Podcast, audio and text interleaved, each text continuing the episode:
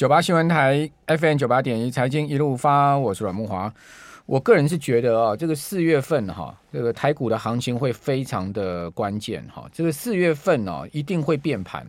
哦。什么叫变盘呢？就是不是往上走就往下走啊，不会像现在目前这样子一个每天呃，这个就处在一个上下一个波动之后，那最后又拉回来啊，就是说。等于说是多空打平手的一个状况，不会。好，四月份如果你看整个月份的话，我认为它一定会出现一个突破，好，往上或突往下突破。我先不先讲我自己的预期了，好，但我觉得它会出现一个比较明显的呃变化的行情。好，这是四月份的行情。那因为你如果去看一下加权指跟柜买指，你会发现，诶，现在越季线越贴越近。哦，就是说那个季线它是持续在慢慢下下弯嘛，哈，往下走，但它这下弯的幅度不不大了，哈，不陡了，就慢慢的呃略微的往下走。那季线呢，呃，这个是季线，那月线呢是在是一个呃持也差不多一个持平，慢慢的往下走一个状，但是两个中间越贴越近。那加权指跟柜买就在这两个中间，那这个在这中间久了，它一定会出现一个不是涨涨升过季线，就是跌破月线的状况。哦，那到底会是哪一个呢？听众朋友，你们自己觉得会是什么样的状况呢？四月会是一个下挫的行情呢，还是一个上涨的行情呢？好，那三月因为多空就是打平手嘛，我们刚刚讲三月，如果你看到加权指的话，哦，全月它是上涨四十一点。那如果你看到今年以来哈，加权指呢是下跌六十七点，所以今年今年以来到这个跟三月哈，其实就是一个大波动。好，然后呢，最后就又回到中间点的一个状况。那四月呢，会不会出现？另外一种不同的格局，就是出现大长黑或者大长红呢，还是一个黑 K 棒，还是一个小红 K 棒呢？啊，可能大家自己心里面都有一把尺吧。哈，好了，那这个油价这两天也是大波动哈。这个因为拜登实在看不下去，这个油价一直在高涨哈，所以呢就宣布了美国史无前例的石油储放的计划，哦，就是他战备原油要释出。哦，那这个释出的计划是史上最大哈，每天要释出一百万桶。哦，这个 SPR 哈，就是战略石油储备哈，哦，每一天一百呃呃，每一天一百万桶，总共半年的时间就一百八十天，哦，总共要投放一点八亿桶石油。那这个消息一出来，就把油价打破了一百块的哈，这个美油呃应声跌破了一百块钱美元一桶啊，跌到九十多块。哦，不过呢，现在目前我们看到美油又上来了，哈，这个油价呃经过这个最大的一个利空洗涤之后呢。哦，现在目前呢，油价回到一百块之上哈。现在目前每桶涨了零点五美元，涨幅大概就百分之零点五左右。哦，来到一百点七八。哦，今天早盘的时候，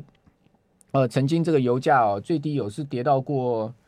呃，美油有跌到过，轻原油有跌到过九十二块钱每一美元一桶附近哦。哦，从九十二块钱现在又回到一百块钱哦。哦，所以这个油价最近也是超级大波动。那高盛就打脸哦，他说呢，哎，你不要认为这样的动作会把油价压下来。他说我明年看油价会到一百五十块钱美金啊。哦，那当然高盛是一个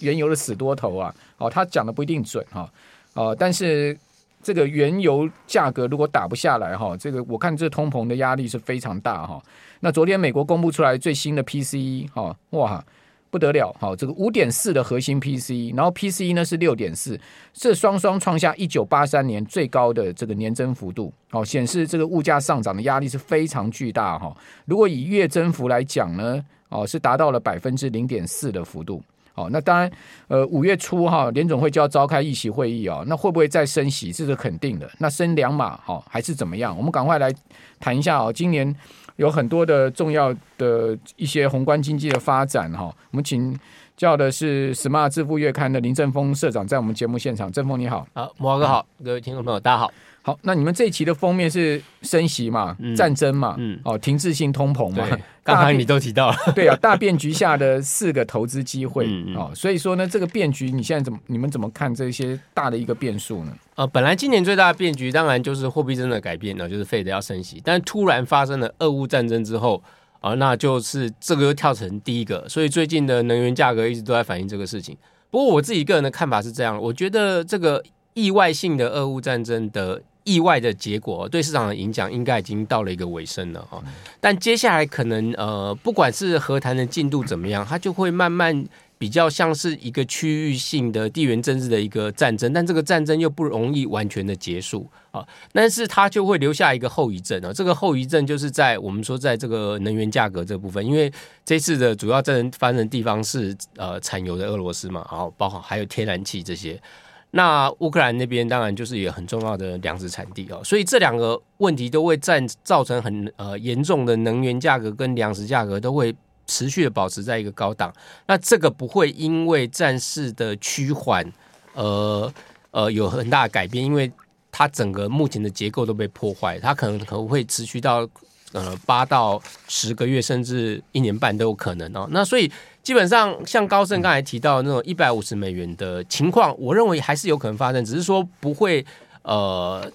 不会是一个突然就上涨上去，可能就是有一个新的恶化情势，然后瞬间的发生，但它也不会持续在那个高价。啊我们当然可能觉得，也许油价就是在维持在一个相对高。高档哦，八十到一百美元之间这个波动哦，我自己觉得是会蛮有可能。那你要它回到那个呃六六十美元、七十美元这个比较稳定的均衡价，真的不容易，因为以在这个一年到一年半时间，真的相当难。其实我觉得油价只要在九十块以下哈，经济应该就没有问题。对，但是如果你这个油价长期在一百块，甚至在一百二十块之上的话，那经济压力受不了，受不了。那高盛它的。他认为会到一百五十块的原因是这样子，我跟听众朋友大致讲一下了哈。那高盛是说呢，他说目前的基本情境的假设是，呃，今年是在较低的价格支撑石油的需求，同时呢减缓页岩油生产的这个加速生产，所以他预估二零二三年石油会出现短缺哦。哦，那因为短缺，所以最终需要 SPR 的补充，就是这个所谓的战备储油的补充。嗯、那他发的报告是说了，他说今年第二季布伦特原油期货价格，他预测是从每桶一百三十五块钱美金，好、哦，它是下调到一百二十五块。好、哦，同时呢，呃，这个还把二零二三年布伦特原油期货的预测价格从每桶一百一十块美金上调到一百一十五。好，那高盛分析团队三大理由说，为什么？拜登啊，试出这个一点八亿桶啊，没有办法解决油价涨的一个风险。他是他首先呢，他说美国 SPR 的规模很大哦，但是它潜在的物流瓶颈可能会降低它的供给量。是，就你没有那么大的物流能力嘛。哦，第二个呢，就是说墨西哥沿岸的炼油厂或出口码头有这个塞港的问题。哦，所以这个不是你要。油油丢出来就能丢出来的。第二个，他说因为成本上升跟服务瓶颈的综合影响，所以他预估呢，这个页岩油增长速度会低于这个每每天一百一十万桶，就是页岩油商不愿意增产了、哦，这是你自己本身呃这个页岩油的问题。哦，那页岩油确实，他们这些油商是不愿意增产，因为现在高油价，他们干嘛要增产？他们反而获利更好啊。那第三个呢？他说，美国对 SPR 释放的政政策利用，还有跟伊朗可能达成协议，极端的这个价格波动，以及明年经济衰退风险的增加，这些都加剧了这个产油国面临的不确定性，降低它扩大投资的动力。也就是说，产油国也不愿意增产啊。事实上，过去几年就这样，就是说，你不是今天说哦。拜登说：“哎、欸，你增产，他就能解决，因为他过去几年没有增加这些生产。OPEC Plus 现在不听美国话了，总统打电话给了 王子都不接了，接不接对不对？拒接啊！而且事实上，就算他们愿意接受这个政治的压力，也不见得有那个产能可以产出。我们说过跟，跟呃这几年的这个货柜航运的道理是一样，就是在前面低迷的时期，大家都不愿意投资。”那不是你今天突然说，哎、欸，你赶快给我增产，然后马上就可以产能跑出来，没有那么容易啦。还有运送的问题，对，他也讲运送的是另外一个瓶颈。好，那这个是一个。这个能源的问题啊，这个能源问题，当然因为哎，油现在对于全世界的经济的影响，或者说我们生活支出，没有像一九七零年代、八零年代那么严重，这是我都同意。但问题是啊，所有原物料价格还是看原油为首嘛。你说原油如果价格一直涨，或者说它下不来的话，你说原物料价格整个要下来的几率就不大了。对，好，因为这个就是所谓马首是瞻的道理。好，那今年原油第一季涨多少？原油第一季今年涨超过百分之三十，哎。这吓死人的一个涨幅啊！那另外涨得很凶的是美国房贷利率，好创下二零一八年来的新高。那专家说呢，很快会升破百分之五。哦，我看到这个资料说，美国现在的这个主流的房贷是三十年期的 mortgage 啊，就三十年期的房贷。好，这个年初的时候利率是三点二二，哦，这个礼拜四升到四点六七，哦，这已经创下二二零一八年十二月以来新高。今年以来升了一百四十五个基点呢，就升了百分之一点四五啊，一点四五个百分点哈。那二零二零年三月疫情那时候，美国不是无限宽松降息到零吗？嗯嗯、对，当时的利率啊哈是二点七五不到，从二点七五不到升到现在快到五趴了。嗯、你说美国老百姓难道不会有压力吗？快疯了吧！但是其实即便哦，即便现在的房贷利率是五趴，你按通膨来计算，现在还是负利率。因为事实上，美国利率是远呃通膨率是远超过五趴，那利率呃美国房贷利率会升到五趴以上，不意外，原因是现在连十年期国债这个无风险利率都已经来到了二点三、二点四了。哦，那之前是根本是在接近都是在一以下的。哦，那这个因为尤其接下来会跳到多少，大家都还在预估，因为都认为哦联总会在这么强大的通膨压力下。它的这个呃升息的幅度呃幅度跟速度可能都还会更快，所以为什么这个十年期国债利率会跳那么快啊？甚至最近都出现了这个长倒挂的问题啊，都可以反映出大家的对这件事情的惊恐了。好，那至于说美债第一季表现创下四十年来最糟哦哦，那这个两年期、十年期值率再次又出现了这个倒挂的情况。好，那国债也不能买，股票也跌，股债双跌的情况之下。那这期 Smart 讲说还有四个投资机会，到底在哪里？好，这个等一下我们回来下一段告诉你。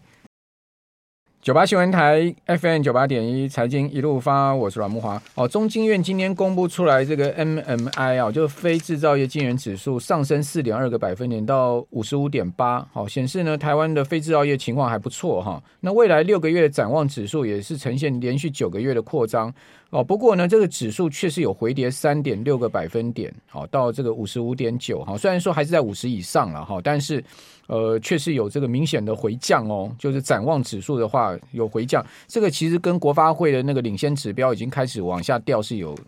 很明显的一个同样的状况。也就是说呢，现在目前都还不错，但展望未来半年呃，甚或更长的时间的话，台湾景气下滑是有蛮大的这个所以景气松动的疑虑哦。哦，我们应该可以这样讲哈。那至于说采购经理指数也是连续二十一个一个月呈现在扩张，就五十之上。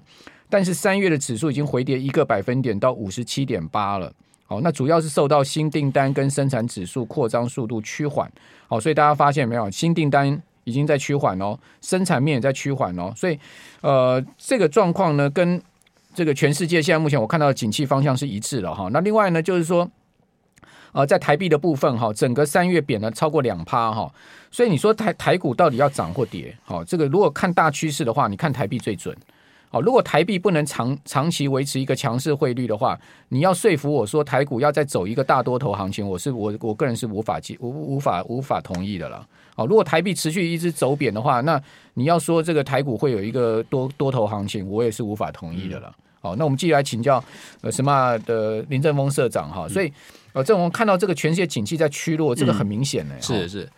哦，我们就看一下，就是说，啊，事实上，我们上个月来聊就就已经谈到这个部分，就是一个是美元资产的上升嘛，这纯粹是避险资金；另外一个就是全球的企业获利跟企业成长能力的下降，哈。所以在这个情境之下呢，哦，你今年的投资策略其实应该比较偏向。保守一点的方式啊，所以在这里面有个投资机会，就是说哦，过去你可能是比较集中在成长型股票的投资，那你今年可能就要比较接近于是在平衡型类的呃基金的投资。那这里面呢，呃，它的股票类别呢，可能又会比较偏向是呃一些有具有高股息能力的这些股票。那债券呢？大家一定觉得啊，那债券其实刚才木华哥前面讲说，债券好像什么都不行，因为公债跌很厉害。倒是有一小类的债券呢，它是有一点呃抗抗通膨的能力哦。一个是像这种抗通膨债券，另外一种就是比较短年期的哦，存续期比较短的高收益债。因为这些呢，基本上啊，虽然市场市场价格会波动，但是基本上持有这些比较存续期比较短的高收益债，它本身的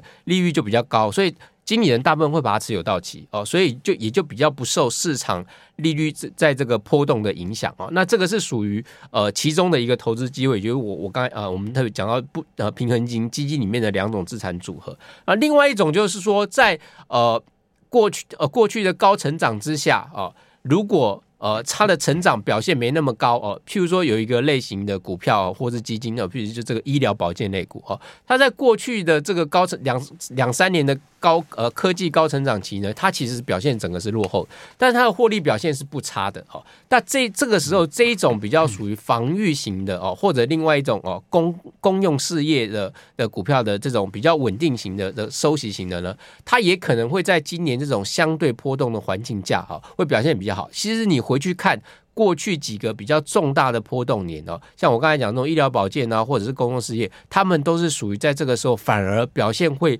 比较突出的。那另外有一个就是说，我们刚才一直谈到就是能源价格的问题，其实不只是石油，其实最最麻烦是天然气嘛。那个石油的运输是一个大难题，天然气的运输是一个更大的难题哦。对，